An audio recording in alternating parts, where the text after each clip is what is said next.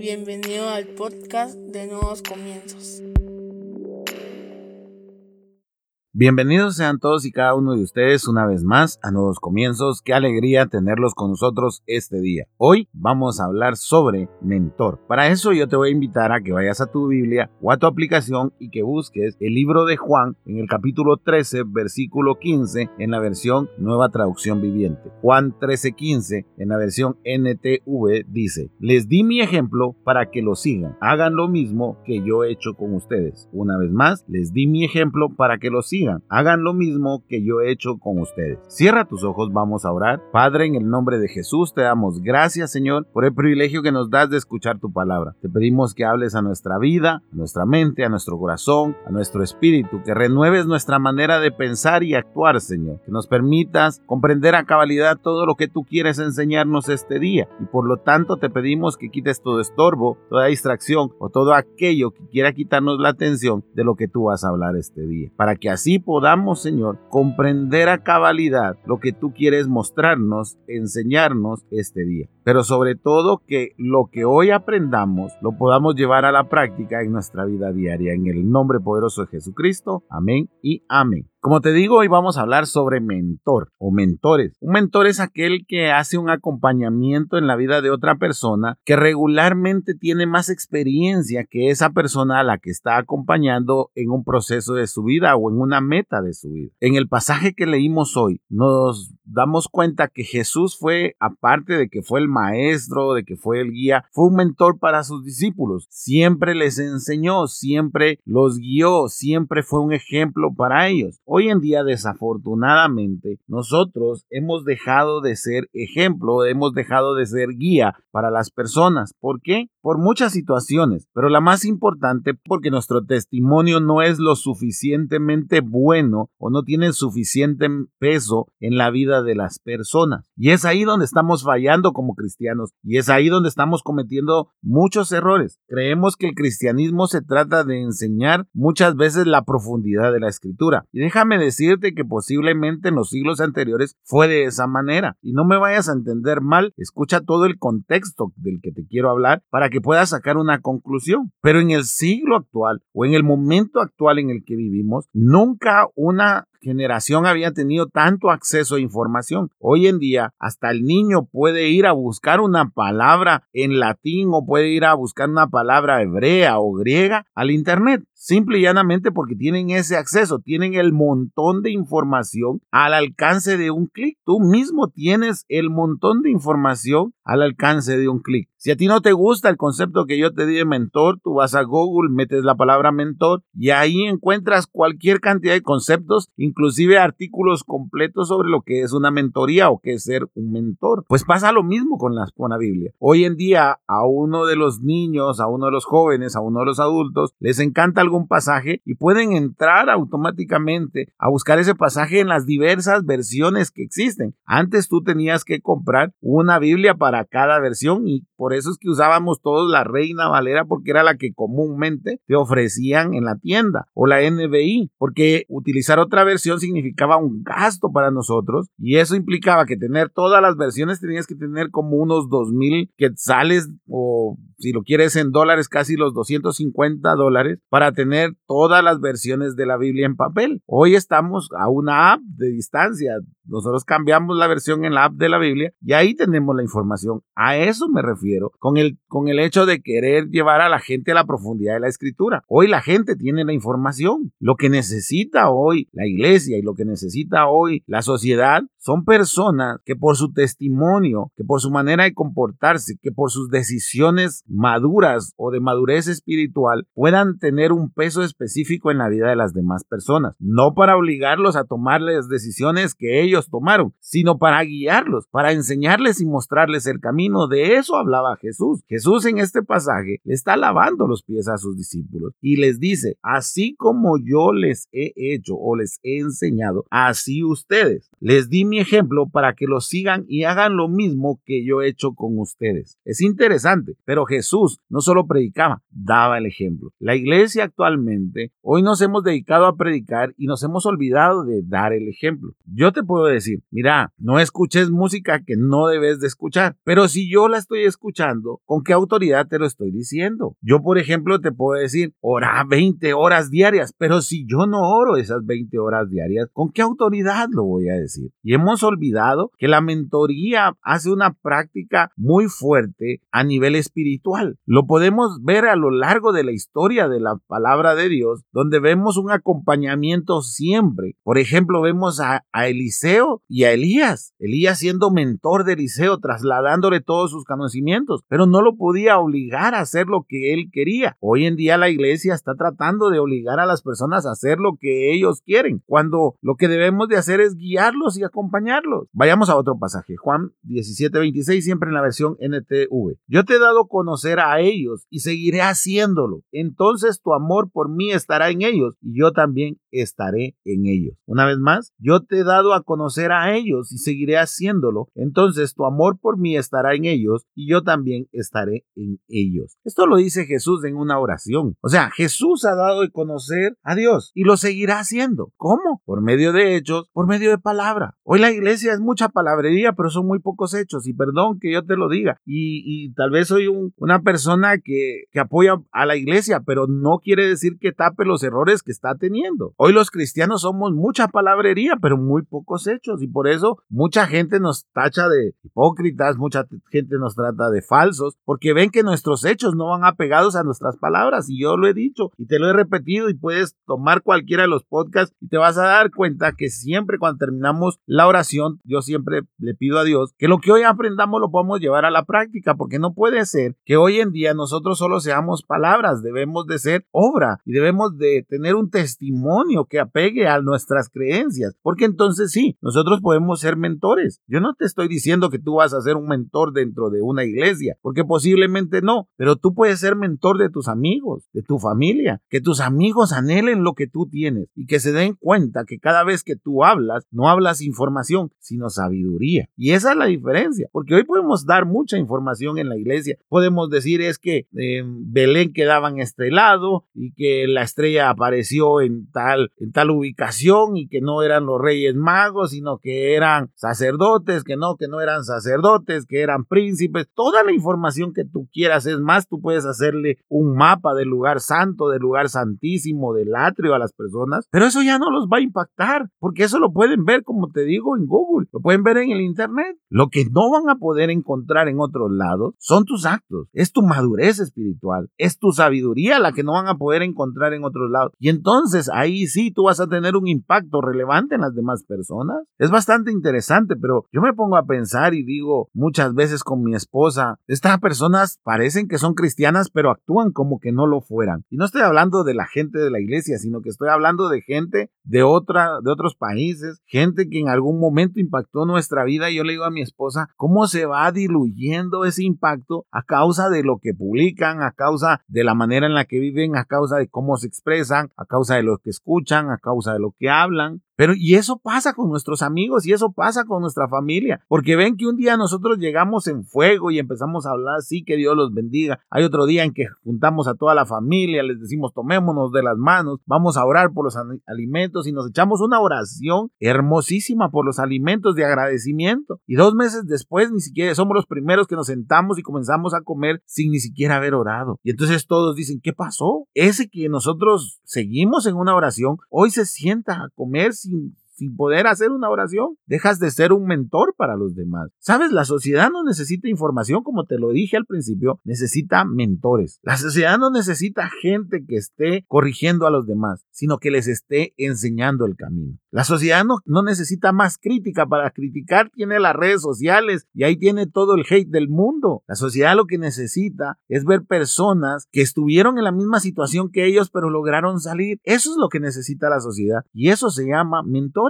Tú y yo podemos ser mentores, pero necesitamos un testimonio fuerte. No necesitamos estarnos revolcando con el pecado para poder ser mentores, porque entonces no vamos a tener un testimonio adecuado. Y eso no quiere decir que si hoy tú no tienes un, un testimonio adecuado, tú no puedes ser mentor. Todo lo contrario, tú puedes comenzar a trabajar hoy en tu testimonio para que en algún momento la gente comience a ver ese cambio y entonces decida escuchar tu voz, decida escuchar tus consejos o llegue a pedirte un consejo. No hay nada más hermoso y también más comprometido que alguien se acerque a ti y te diga, tengo este problema, ¿qué puedo hacer? Porque es esa persona diciendo, hay algo en tu vida, hay algo en tu corazón y hay algo en tus principios y en tus valores que ha llamado mi atención y por eso creo que tú puedes darme un consejo. No, no hay nada peor que alguien se acerque a ti y te diga, bueno, como vos sos el pastor o tú eres el pastor o tú eres el, el patriarca o tú eres el apóstol, yo tengo que venir contigo porque entonces no se está acercando a ti por lo que vio, sino por el título. Por eso es que a mí los títulos no me gustan, porque simple y llanamente pensamos muchas veces que por el título la gente puede dar un buen consejo y cuando realmente yo he visto a personas con unos títulos tan rimbombantes que han dado los peores consejos. Le hablaba a mi esposa y le decía, entro en un conflicto porque un pastor le dio un consejo financiero a una persona que hoy, dos años después, lo tiene tan endeudado. Y le digo yo a mi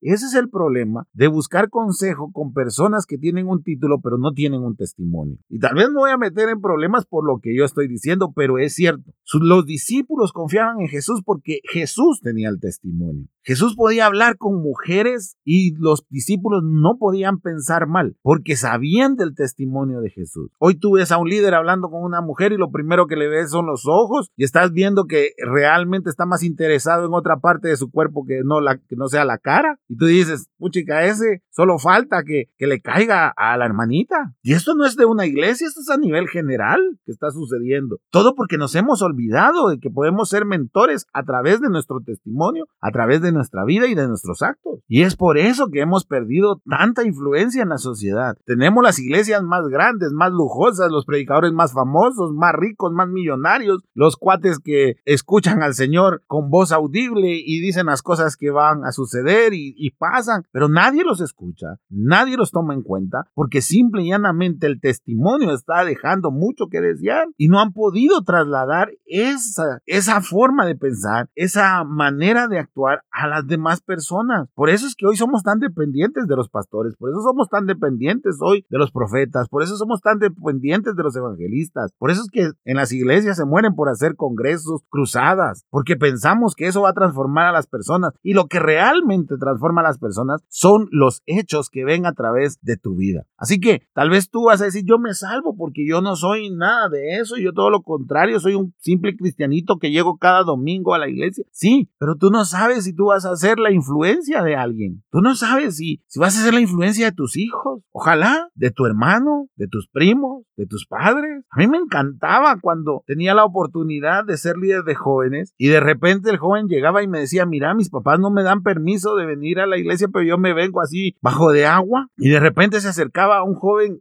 años después o meses después y me decía, hoy por primera vez van a venir a la iglesia mis papás porque quieren saber qué es lo que me tiene tan emocionado aquí. Y yo me, me alegraba porque decía, qué mejor influencia, qué mejor mentor que su propio hijo. No se lo olvidamos. A veces hasta en nuestras propias casas escuchamos, para ser un cristiano como vos, mejor no serlo. Yo espero que algún día mis hijos nunca me digan eso, sino todo lo contrario, mis hijos puedan dar testimonio de que fui una persona que viví de acuerdo a los preceptos de Dios. Que Manuel pueda decir, mi papá fue una persona que puso a Dios siempre en primer lugar. Que Abby pueda decir, mi papá fue una persona que puso a Dios en primer lugar porque entonces el trabajo está hecho. Jesús no vino a imponer nada. Hoy nos, nos esforzamos tanto en imponer nuestros puntos de vista. Jesús vino a guiar, vino a ser mentor. Nosotros debemos de copiar eso. Hay un camino y todos lo sabemos. O sea, hay un camino para arriba y para abajo. O sea, si lo ponemos en el sentido popular, pues hay un camino que lleva a la vida y otro que lleva a la muerte. Quien tiene la decisión es la persona. Quien tiene la decisión eres tú. Yo no puedo obligarte, yo no te puedo jalar a llevarte arrastrado al cielo. Eso no, no es permitido no se puede, no hay ninguna base bíblica que lo sostenga. Lo que sí hay en la Biblia es que hay un camino hacia la vida y hay un camino hacia la muerte. El que decide eres tú, pero vas a escoger a través de la influencia que vas a ver en otras personas. Pero lo peor es que, que te pueden decir es, para ser un cristiano como vos, mejor no serlo. Debemos de cambiar nuestra mentalidad, debemos de cambiar nuestra forma de pensar y decir, no, es que yo estoy a salvo porque al final yo no soy pastor, yo no soy nada. No, puede ser la próxima persona que influya a alguien. Puede ser una persona que le dé el acompañamiento a aquellos que no encuentran un ejemplo en sus líderes, pero sí encuentran un ejemplo en ti. Porque hoy hay líderes de líderes y no es por juzgar, sino que hay líderes de líderes. Hay líderes a los cuales los pusieron para que se sintieran bien en la iglesia. Hay líderes a los cuales pusieron porque no tenían otra alternativa. Hay líderes a los cuales pusieron porque son familia del líder. Hay líderes a los que pusieron porque ni modo, solo así los podemos rescatar. Hay líderes de líderes y algunos son de influencia y algunos no van a ser de influencia nunca. Tal vez muchas veces van a ser fuente de contaminación. Yo te lo digo porque yo lo viví. Entonces, tal vez esos líderes no van a ser de influencia, pero van a haber gente en la iglesia que va a ser de influencia. Y a mí me encantaría que tú que estás oyendo este podcast logres ser de influencia, logres ser un mentor de los demás. Me encanta hoy escuchar a algún joven que dice, mira, le dije a aquel que fuéramos a tal lugar porque quiero que se que entre en la dinámica del grupo, porque quiero que se sienta amado en la iglesia. Y a pesar de que no es líder, digo yo, wow, de eso se trata el Evangelio. No se trata de señalar con el dedo, no se trata de decirle, ah, te voy a poner disciplina. No, no se trata de eso. Se trata de guiarlo, de enseñarle. ¿Cuánto? Hasta donde tú puedas. Pueden ser algunos meses, puede ser un año, pueden ser algunos años o pueden ser décadas. La mentalidad del mentor no se basa cuánto tiempo invierte, sino hasta dónde puede llegar ayudando a las demás personas. Así reconoces a un mentor. Un mentor no es aquel que se queja, ah, después de cuatro años me llama para pedirme un consejo. No, un mentor es aquel que toma el teléfono y aún si fueron 10, 20 años y le piden un consejo, lo da con todo el corazón. Un mentor no es aquel que, que da un consejo para ver qué saca o qué beneficio tiene. No, un mentor es aquel que da un consejo porque quiere ver progresar a la persona que tiene la paz.